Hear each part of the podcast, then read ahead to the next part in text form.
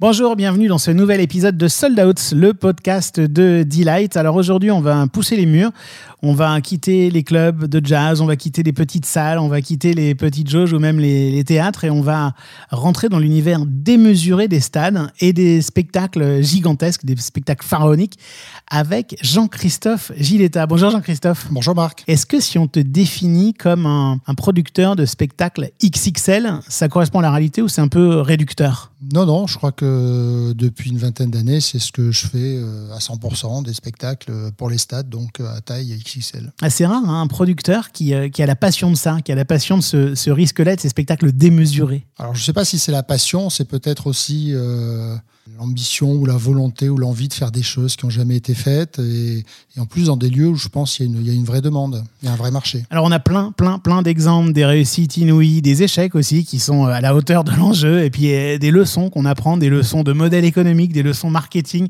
et puis des histoires d'artistes aussi, hein, comme, comme toujours. Et ben ça commence maintenant dans ce nouvel épisode de Sold Out. Est-ce que tout est prêt? Oui, monsieur le directeur. Bon, alors je vais faire commencer. On parle de trajectoire de vie, on parle de carrière, on parle de, de choses vécues par, euh, par des professionnels du spectacle vivant. Parfois, je me demande ce que je fous dans ce métier. On parle de spectacle, on parle de spectateur, on parle de producteur, on parle de billets vendus. On parle d'humain, non? Je peux vous dire que Johnny Hallyday au Stade de France à côté, c'est un Playmobil dans un évier. Hein Sold Out, Sold Out, le podcast de Delight. le podcast de Delight.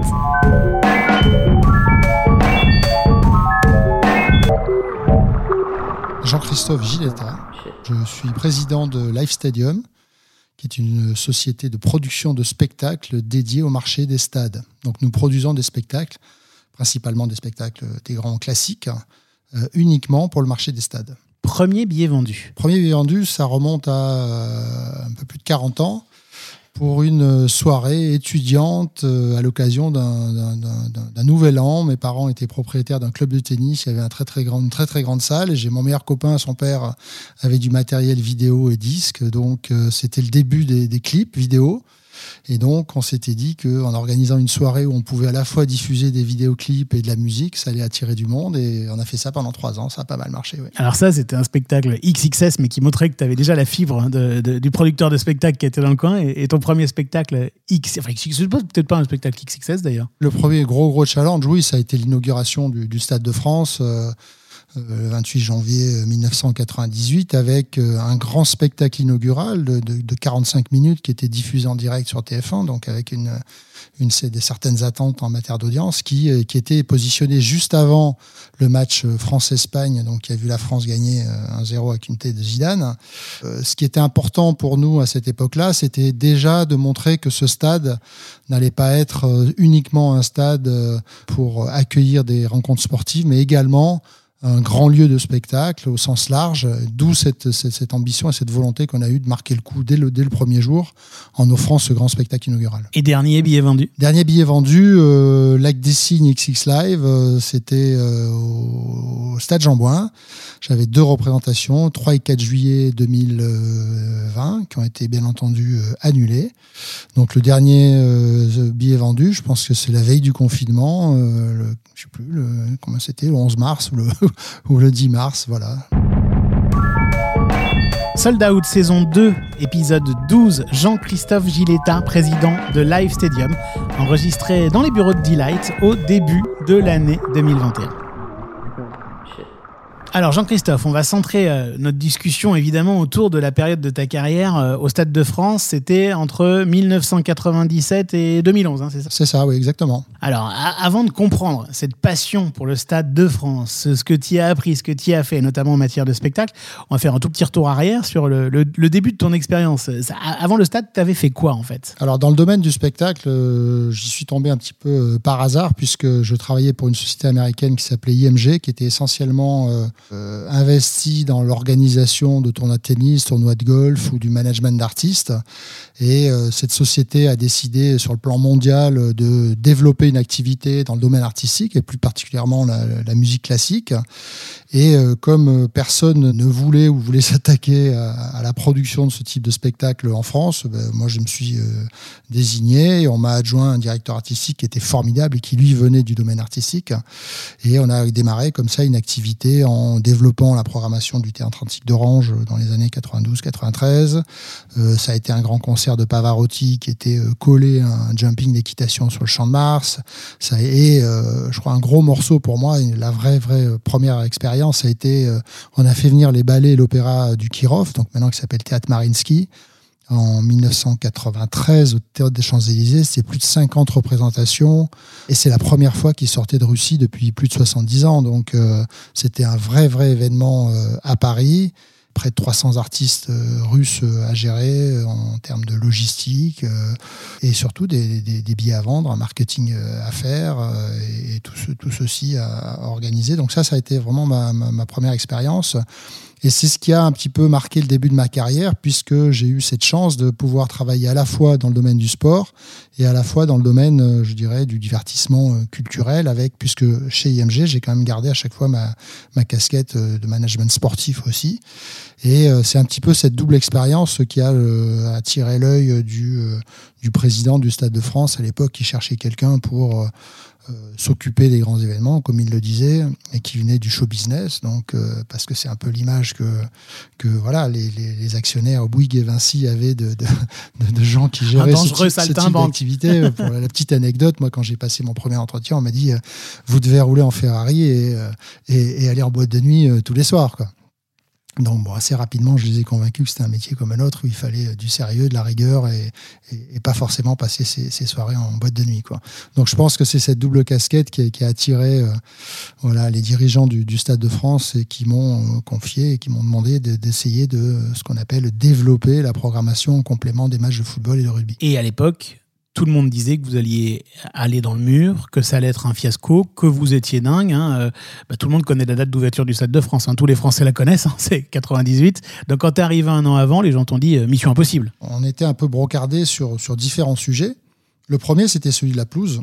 Puisqu'on nous disait, mais la pelouse, elle poussera jamais parce qu'avant, il y avait les usines totales et, le sous-sol est complètement euh, farci.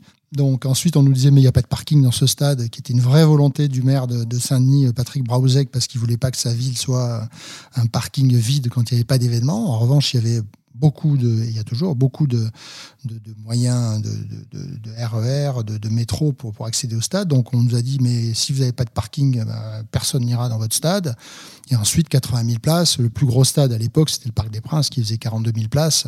Donc euh, là, il s'agissait de, doubler à chaque fois et les artistes susceptibles en effet de remplir 80 euh, 000 places, euh, bah, ils comptent voilà, sur les doigts d'une seule main. Quoi. Bah, évidemment, tu avais deux casquettes, parce que d'un côté, tu t'occupes quand même des événements sportifs de l'organisation. Tu étais exploitant, en fait. Hein, de, oui, c'est ça, oui. moi, j'avais en charge de d'organiser euh, l'ensemble des événements, de, voilà tout ce qui était autour de, la billetterie, de la promotion, euh, de la programmation et, surtout de donner envie à des producteurs ou à des organisateurs d'utiliser le stade comme euh, comme comme lieu de, de spectacle et, c'est là où assez rapidement, je me suis rendu compte que si j'attendais que des producteurs viennent euh, et me louent le stade, ben, j'allais attendre assez longtemps parce que les Rolling Stones, c'est une fois tous les trois ans, Johnny Hallyday, la même chose. Donc euh, voilà, c'est là où on a pris la décision de commencer à produire nos propres événements, nos propres spectacles. Au fond, tu avais presque trois métiers. Dis-moi si je me trompe. Un premier métier, c'est le métier d'exploitant classique, d'accueillir des clubs, d'accueillir les équipes de France,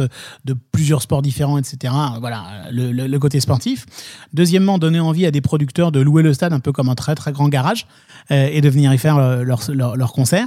Et troisièmement, d'être toi-même producteur de contenu pour produire les contenus qui vont avec ce stade. Exactement, voilà, c'est assez bien résumé. Hein. C'est euh, le métier à la fois d'exploitant de stade, donc avec une casquette là où on a un lieu, il faut le faire vivre, et un, métier ensuite de créateur de contenu pour euh, des lieux qui sont de cette capacité-là, donc euh, avec forcément en inventant des choses qui, n'existaient pas parce que, parce que assez peu de spectacles étaient dédiés au stade. C'est une métaphore qu'on a, qu'on a filée déjà dans quelques épisodes de Sold Out, mais ça fait vraiment penser à des médias. Tu as le canal de diffusion, mais euh, tu as le tuyau, quoi.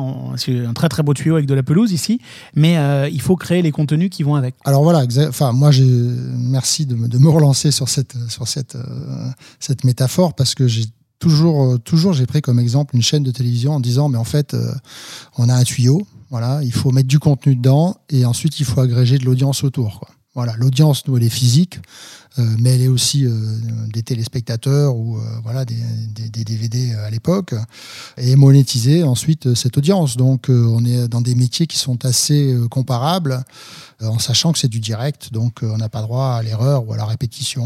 Voilà. Tu es en train de dire que déjà à l'époque, hein, on est même avant les années 2000 hein, presque, hein, quand tu fabriquais des spectacles ou quand tu pensais à fabriquer des spectacles, tu, tu- tu pensais presque déjà, comme aujourd'hui les producteurs le font, avec au live stream. Tu pensais aux audiences, euh, aux audiences digitales. Alors évidemment, c'était pas du live stream à l'époque parce qu'il n'y avait pas le haut débit, hein, mais c'était, euh, tu pensais presque aux audiences digitales, tu pensais aux audiences DVD, tu pensais euh, aux audiences autour, en tout cas au modèle économique euh, global. Quoi. Voilà, en fait, je pensais pas aux audiences, je pensais aux sources de revenus. c'est ça. Donc, c'est ça. et à l'époque, en effet, Soyons les sources de revenus, c'était de la billetterie, des droits télé, éventuellement les premières diffusions dans les cinémas de- de- des, grands, des, des- des- des grands opéras. Donc voilà, c'est quand même des spectacles où euh, nous étions en risque euh, financier euh, important, qui était euh, compliqué à équilibrer, avec des points d'équilibre qui étaient assez importants.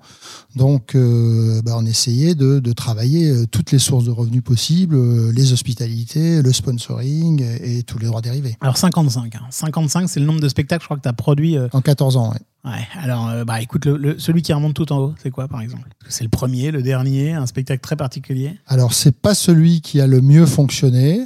D'ailleurs, j'en ai deux qui remontent, je dirais, un petit peu en haut de, en, haut de la liste. C'est pas, et c'est pas ceux qui ont le mieux fon- mieux fonctionné, mais ils étaient tellement beaux que je crois que euh, ils ont marqué euh, vraiment l'histoire, enfin en tout cas euh, mon, mon esprit et l'histoire du Stade de France. Le premier, c'était en 2002, c'était un Requiem de Verdi, donc il faut quand même avoir la foi pour se dire on va jouer une messe dans un stade et on va faire venir 40 ou 50 000 personnes autour d'une messe. Certes écrite par un très grand compositeur, Giuseppe Verdi, mais quand même. Euh, mais c'était la mise en scène qui était proposée avec une immense sphère qui faisait plus de 42 mètres de haut au, centre du stade, avec des projections d'images géantes sur le sol sur plus de 25 000 mètres carrés, qui accompagnaient la partition et euh, qui était euh, profondément magique avec des petits écrans tout autour de la pelouse qui permettaient de rapprocher l'action avec euh, des images sur le, euh, conducteur, euh, le chef d'orchestre, les, solistes. Donc voilà, ça c'est un très très beau souvenir. Ensuite, 2004, si ma mémoire est bonne, un autre opéra, Turandot, donc de Puccini, et là avec une...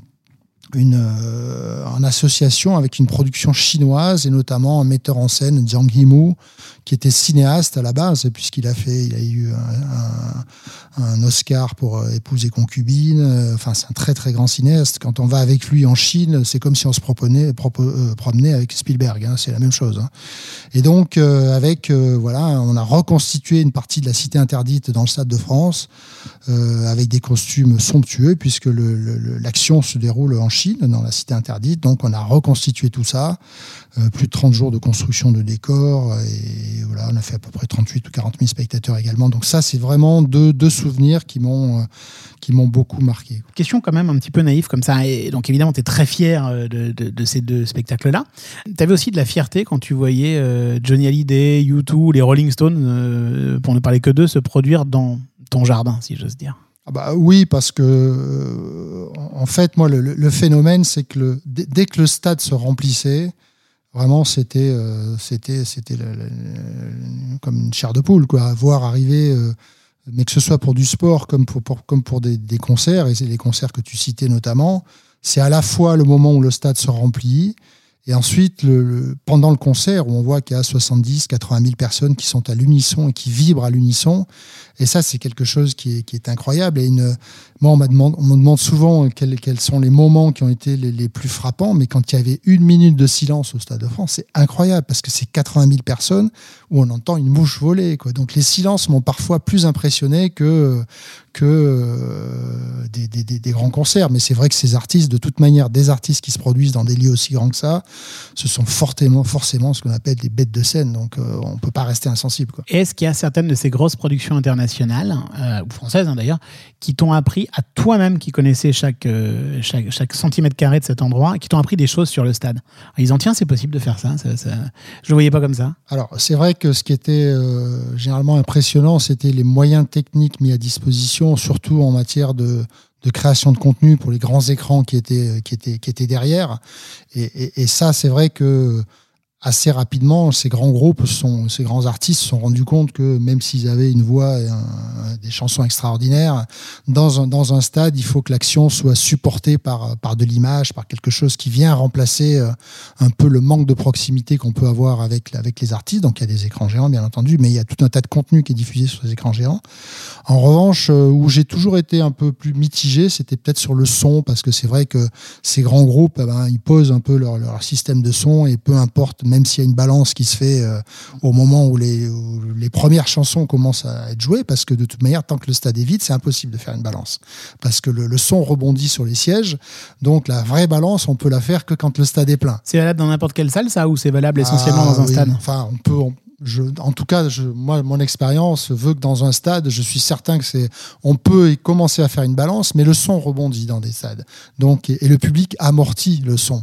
Donc, forcément, dans la première, dans les premières 20 minutes d'un concert, vous verrez toujours que le son s'améliore. Alors que c'est vrai que sur nos productions, on, essayait vraiment de faire à chaque fois un, son euh, qui soit euh, le plus adapté non seulement au lieu, comme on le connaissait bien, euh, c'était peut-être un peu plus simple, mais surtout au type de concert ou de spectacle que, que nous allions euh, diffuser. quoi. Euh, on a parlé euh, de, de spectacles un peu dingues comme, comme Requiem de Verdi dans un, dans un stade, c'est pas le premier truc auquel on pense. En revanche, quand on dit Stade de France et spectacle, le premier truc auquel on pense, c'est Bénure. Et Bénure, bah, tu es derrière aussi. Généralement, les projets sur lesquels on travaillait mettaient deux à trois ans à aboutir. Bénur, ça a mis cinq ans parce que euh, bah, Robert Hossein à la mise en scène, donc forcément une demande de moyens, euh, je dirais, euh, considérable. Donc il a fallu trouver un modèle économique, trouver un financeur qui a été le président de Vinci à l'époque, qui a dit moi ça me plaît, et, euh, voilà, je, je- je prends le risque avec vous. et, et Bénur s'est avéré en effet une, une aventure assez, assez incroyable parce que voilà, à travailler avec un monsieur comme, comme Robert Hossein, euh, Alain Decaux à l'époque, qui, qui- a écrit euh, les, les- les- textes, ça a été une, une expérience vraiment très très enrichissante. Surtout, on voyait à l'époque un monsieur de 80 ans qui était installé dans les tribunes avec un, grand haut-parleur et puis qui dirigeait 300, 400, 500 figurants comme s'il en dirigeait deux. Et ça a été surtout le plus gros succès du Stade de France. Voilà, 300 000 spectateurs euh, sur cinq soirées. C'est un spectacle qu'on a exporté à Sydney en Australie. On a joué deux fois en Australie, 100 000 spectateurs. Avec la petite anecdote, là, c'est qu'il a fallu trouver quelqu'un pour faire la voix off euh, qui était faite en français par Robert Hossein à- au Stade de France. Et donc là, on a eu la chance, en fait, que Russell Crowe euh, euh, était propriétaire de l'équipe de football qui jouait dans le stade de Sydney. Et donc, euh, le, le patron du stade m'a dit, ah ben, on va lui demander. Et en effet, on a été demandé à Russell Crowe de faire le- le- la voix off. Et, et il a tout de suite accepté parce qu'il a adoré l'idée. Et il a fait ça pour rien du tout, en plus. Quand on parle, tu as un petit sourire un peu mutin comme ça, parce qu'on sent qu'en même temps, tu adores les tableaux, la rigueur, euh, prévoir à trois ans, mais ça, ça te fait marrer quand même. Quand il y a des trucs comme ça, enfin, c'est, on a Bah, l'impression que ces trucs de saltimbanque, ça t'amuse quand même vraiment aussi beaucoup. Ah non, mais ce qui, m'amuse, en effet, c'est à la fois euh, le travail de, de préparation et, et de rigueur, où il faut essayer de tout prévoir avant le jour J, sachant qu'on sait que le jour J, il va arriver des choses qu'on n'attend pas. Quoi. Et donc, il faut être le jour J disponible pour que tout ce qui était prévu à l'avance soit géré et qu'on soit là uniquement pour gérer l'imprévu. Quand il n'y en a pas, tant mieux. Et quand il y en a, il faut y répondre. Et c'est aussi cette, cette adrénaline-là euh, qui fait, moi, que, que j'aime ce métier, c'est euh, c'est euh, c'est gérer l'imprévu et trouver des solutions quoi qu'il arrive. Parce que quand vous avez 80 000 personnes dans un stade, vous pouvez pas leur dire, ben, vous revenez demain. Quoi. Ça, c'est pas possible. Quoi. Sold Out, Sold Out, le podcast de Delight. Moi, j'ai rencontré euh, des producteurs de spectacles qui ne comprenaient pas le modèle des spectacles XXL, des spectacles en stade, en disant mais le, principe même des spectacles, c'est le bouche-oreille. C'est qu'un artiste ou une création, une comédie musicale, un spectacle s'installe parfois avec le temps. Par définition, vous, c'est une économie de one shot. Quelques séances au mieux euh, quand, quand c'est bénure, une seule quand le spectacle marche un peu moins fort.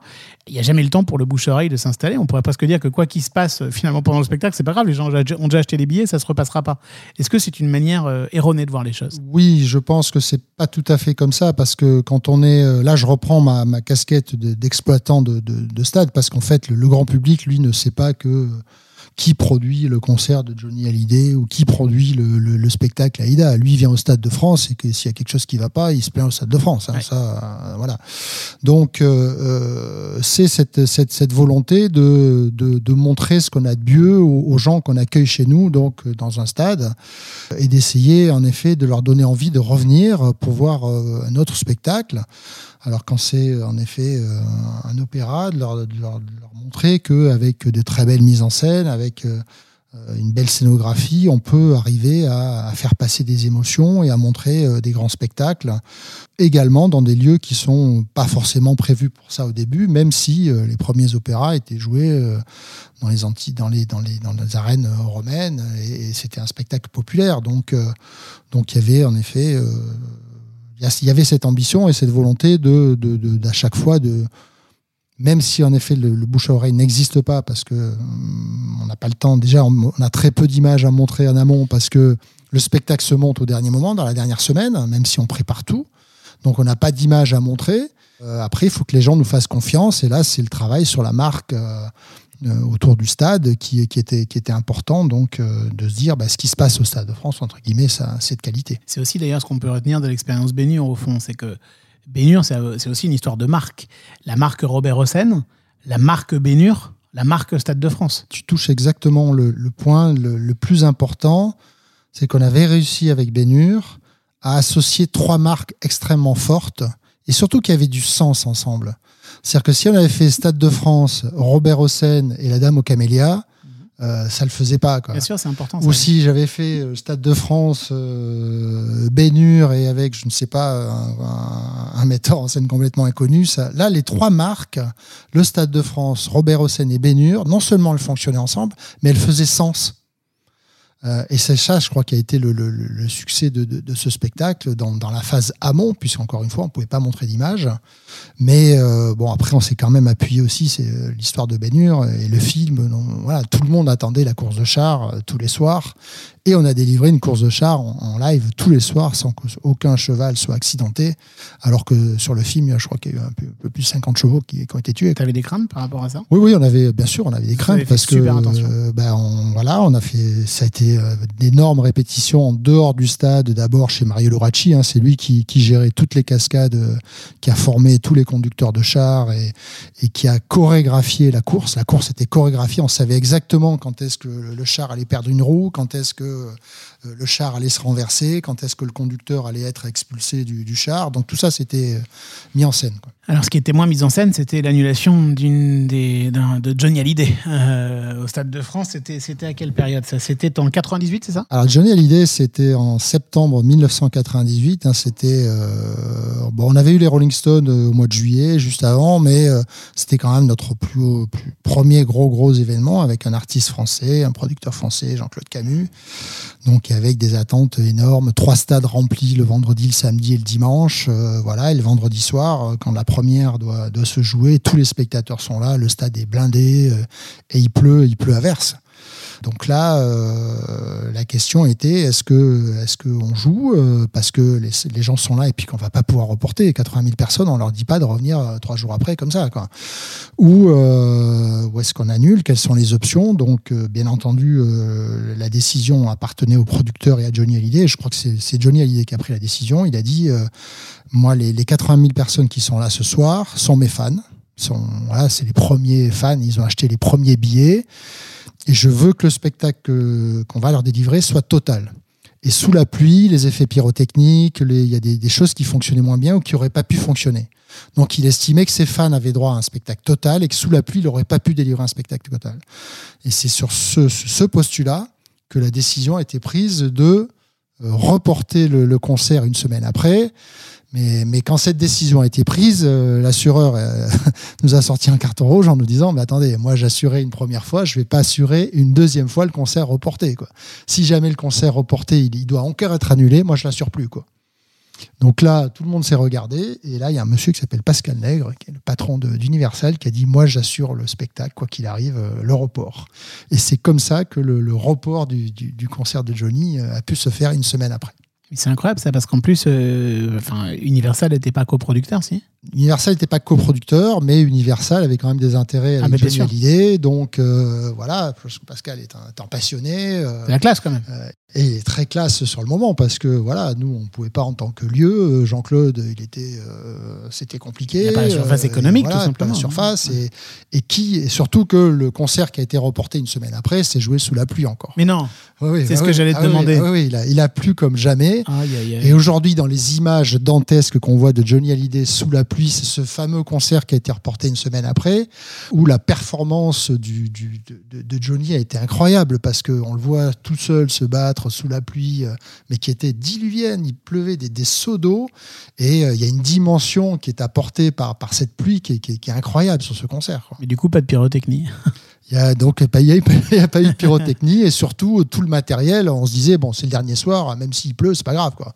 Euh, ça ira, ça ira peut-être pas au bout, mais finalement ça a été au bout. Après je sais pas si le matériel a été réutilisable derrière, mais peu importe. Les trois concerts ont été joués. Donc ce qui a été compliqué c'est de renvoyer les 80 000 pour- personnes chez eux. Euh, Certains euh, voilà c'est quand même toutes leurs économies qu'ils avaient mis dans le voyage à Paris. Il y avait des bus, il y avait des trains, il y avait donc là tout le monde s'est mis en branle.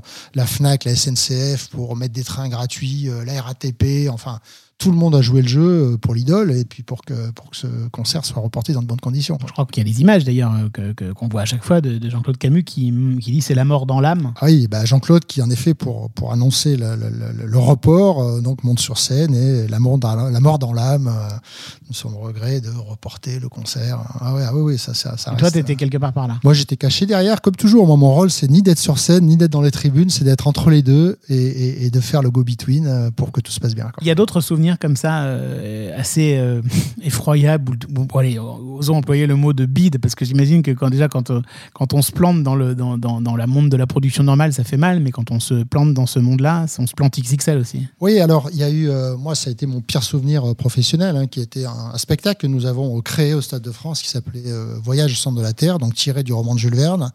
Un spectacle euh, conçu pour les fêtes de Noël, donc ce qui nous permettait également d'utiliser le stade à une époque où il n'était pas utilisé, avec un, succès commercial, puisque 100 000, euh, 100 000 billets vendus en amont. La, jauge était limitée à 25 000 passes parce que en fait, toutes les tribunes étaient recouvertes d'un- immense drap blanc et on projetait des images géantes dessus. Les gens se retrouvaient vraiment au milieu d'un cratère. euh, C'était tout à fait vraiment, vraiment saisissant. Et donc, 100 000 billets vendus, tout va bien. Et dans ce spectacle, il y avait un fil de ferris, donc un monsieur qui marche euh, sur un câble, qui, euh, pour euh, le- l'entrée dans le cratère, on avait tendu un câble du sommet de, de- du toiture du stade jusqu'à la pelouse, et donc il descendait sur ce câble tout doucement avec la musique qui accompagnait, etc. Et la fin du spectacle, il sortait, euh, il de la même manière. Euh, Donc 25 000 personnes dans le stade, euh, en attente, on lance le spectacle, le fil des ferris se met en place. Il faisait un froid de gueux, 2 degrés. Voilà, la veille, il faisait 15, là, il faisait 2 degrés. Et le fil de ferriste tombe. Donc, alors, tombe pas parce qu'ils se rattrapent, ils sont, ils sont habiles, Ah ouais. mais euh, il se claque euh, le muscle du mollet, donc impossible de, de- de- de- de remonter Ah ouais. sur, sur le câble. Donc là, nous, on continue le spectacle, mais il y avait quand même 6-7 minutes où normalement euh, toute l'attention était portée avec, une, avec des, des projecteurs. Là, là, il se passe rien, les gens euh, bon, euh, comprennent pas trop. Euh, ensuite, un spectacle où, en effet, les gens attendaient à ce qu'on ait des vrais dinosaures vivants dans le stade, alors que voilà. Donc pas. avec une première, une première, euh, une première représentation où il y avait euh, beaucoup, beaucoup de jeunes qui avaient été invités par la région. euh, donc euh, voilà, un peu, un peu chahuteur.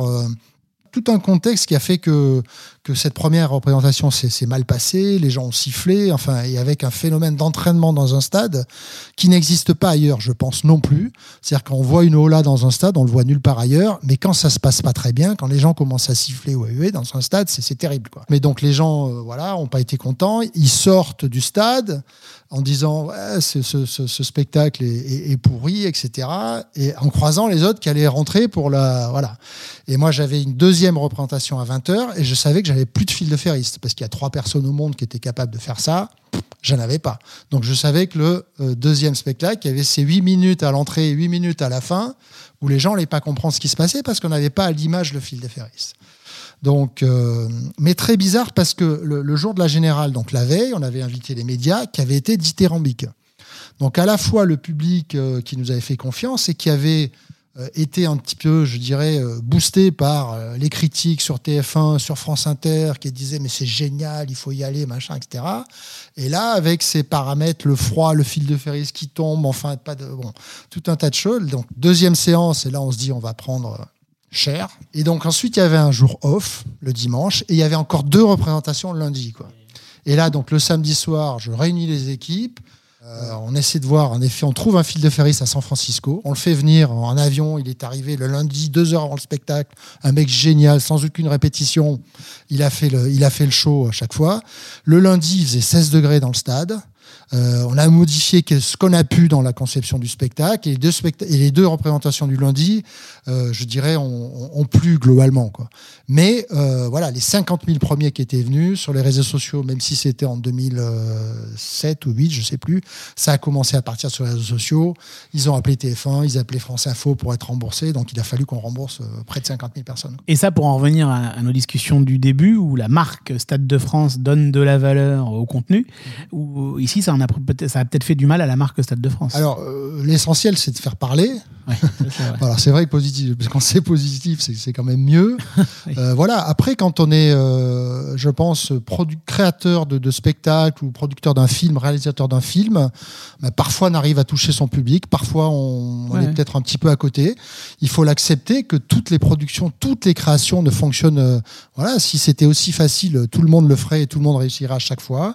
Donc on prend beaucoup de risques. Parfois on est aidé par des, conditions extérieures, parfois un peu moins. Là avec ce froid, avec euh, avec ce- ce- cette chute de ce fil de ferriste. Donc, mais bon, on apprend. Le- ce qui est essentiel, c'est- d'apprendre comment on peut, sur ce genre de risque, arriver encore à le baquer encore plus. Quoi. Euh, on se dit deux mots avant, avant de, de parler de ce que tu fais aujourd'hui de Live Stadium. On dit deux mots du, du- du marché des stades. Comment, comment, comment est-ce que ça a évolué? Est-ce qu'aujourd'hui, justement, les stades euh, se vivent comme des producteurs de, de spectacles? Alors, le, mar- le marché des stades est, est- est assez simple. Euh, Jusqu'à la fin des années 2000, tous les stades étaient construits par les collectivités publiques. Elles étaient mises à disposition d'une équipe de football d'une équipe de rugby. Euh, Le, le mercredi, les gamins allaient jouer et la personne la plus importante, c'était le jardinier. Quoi. Voilà. Et euh, à partir donc euh, des années 2000, le premier stade qui a été euh, conçu par avec un- une concession, donc quelqu'un qui prend le risque de, de l'exploiter et de, et de financer sa construction, ça a été le Stade de France. Mais derrière, avec notamment l'Euro 2016 qui est arrivé, il y a à la fin des années 2000, 2010. Donc de nombreux stades, on a vu Marseille, on a vu euh, Bordeaux, on a vu euh, euh, Nice, Le Mans, qui ont été des stades, et Lyon aussi maintenant, qui ont été Lille, des stades conçus donc par des, euh, des gens qui sont des opérateurs de stades et donc ils prennent le risque de construire pour exploiter derrière. Quand ils ont une équipe résidente, bah, ça leur amène une 20, 20 à 25 matchs par an. Et euh, la question, c'est qu'est-ce qu'on fait les 340 jours restants? Donc c'est pour ça qu'on commence à avoir de plus en plus de fonctionnalités pour euh, pour, euh, dans, ces stades pour, je dirais, accueillir le plus facilement possible d'autres spectacles. Et celui qui est le plus abouti pour moi, c'est la U Arena, où là, en effet, c'est une, arène complètement fermée, avec une pelouse qui est facilement euh, recouvrable, donc qui, qui change de configuration très très rapidement. Mais euh, même quand ces fonctionnalités sont, sont, sont prévues, il y a un vrai problème de manque de contenu pour des lieux de grande capacité. Parce que les grands groupes que l'on connaît, bon, bah, ils, vont, jouer une fois, deux fois en France. En France, il y a six ou sept stades qui cherchent du contenu et qui ont tous un modèle économique qui est basé sur deux concerts de Johnny Hallyday, Madonna, euh, les Rolling Stones et, U2. Quoi. Un peu comme s'il y avait un, un média, une chaîne, une chaîne de télévision, une plateforme de streaming qui avait un positionnement très précis et qui n'arrivait pas à trouver les. Bah, par exemple, on peut penser à Oui FM, qui est une radio rock, qui, a- qui, qui se doit de passer du rock français parce que euh, parce que c'est les quotas qui, qui lui imposent ça et qui trouve pas assez de nouveaux talents en rock français. C'est un peu la même chose pour les stades. Oui, alors sachant que pour les y a stades, pas assez de contenu. euh, comme- voilà, on, on parle plutôt de contenu. Donc ce contenu, il peut être euh, euh, musical avec euh, des concerts, des opéras, mais il peut aussi, euh, j'en sais rien, du sport spectacle, Ouais. des courses de voitures, des courses de moto, des, enfin on peut faire plein de choses dans, dans des stades. Mais ce contenu spécifiquement créé pour des lieux de grande capacité aujourd'hui, il y en a pas assez, quoi. Et c'est pour ça que tu t'es donné la mission de produire ça dans une boîte que tu as appelée euh, Live Stadium, c'est ça ouais. Et aujourd'hui, c'est ton boulot, c'est ton boulot principal. Tu es Voilà. producteur de spectacles De- destinés au stade. Depuis trois ans, en effet, euh, je suis producteur de spectacles destinés au marché des stades, euh, avec un, un- un parti pris de, de produire euh, des, des grands spectacles euh, de musique classique et qui sont tous extrêmement populaires, hein, puisqu'on est sur le lac des Cygnes en ballet, on est sur un opéra Aïda, ou un opéra euh, Carmen, ou le- les quatre saisons de Vivaldi, la 9e symphonie de Beethoven. Donc ce sont que des, hits, je dirais, de la musique classique, donc tout le monde connaît les musiques. Et l'idée, c'est de- d'essayer de, populariser ce genre et de faire découvrir ce- ce genre de musique à un public beaucoup plus large en lui proposant, au-delà de, de la musique, une mise en scène, un véritable spectacle. Donc ce sont des opéras-spectacles, ce sont des concerts-spectacles où il y en a autant pour les yeux que pour les oreilles. Alors euh, malheureusement, pour l'instant, t'as pas pu jouer, hein, parce qu'évidemment, tout s'est débranché euh, avant la- avant l'épidémie. Ben voilà, les deux premières représentations du Lac des Cygnes euh, XXL étaient, euh, étaient prévues le 3 et 4 juillet dernier. Euh, C'était une première mondiale puisqu'il n'y a jamais eu un Lac des Cygnes dans un stade. Donc, euh, mais euh, tout a été annulé avec la difficulté de euh, voilà, où on a besoin de entre un an, un an et demi de, de- de visibilité pour relancer euh, ce spectacle. C'est pour ça qu'on n'a pas annoncé de date de report parce que 2021, euh, c'est- je savais que ça, ça allait pas pouvoir se faire. Et, et 2022, il faudrait qu'on soit déjà en vente. Donc, euh, mais bon, sans aucune garantie, tant qu'on n'a pas plus de visibilité que ça, on, on se, relance pas. quoi. Et la spécificité de ces spectacles-là, c'est qu'on doit euh, prévoir à très long terme. Alors déjà, les artistes dans le monde du classique hein, sont bookés plus de 2-3 ans à l'avance. Quand on parle de grands chanteurs d'opéra, quand on parle d'orchestre, quand on parle de, troupes de, danseurs. Donc ils ont des, calendriers où ils sont bookés très très longtemps à l'avance. Donc il faut arriver, nous, à s'intégrer dans ces, dans ces calendriers. Et ensuite, parce que ce type de spectacle bah, prend beaucoup de temps à la vente. Il n'y a pas de bouche à oreille, il y a pas de, voilà, on n'a pas d'image à montrer. Donc on les met en vente 9-10 mois à l'avance. Et c'est tout un travail maintenant sur, sur les réseaux sociaux pour expliquer ce que seront ces spectacles, en quoi ils sont exceptionnels, en quoi ils sont originaux, euh, et pour donner envie aux spectateurs de, de, de venir y assister. Quoi. Donc une fois que le mot Covid euh, sera euh, dans les archives et qu'on l'aura un peu oublié, toi tu crois plus que jamais que les stades auront besoin de contenu et de spectacles de ce type?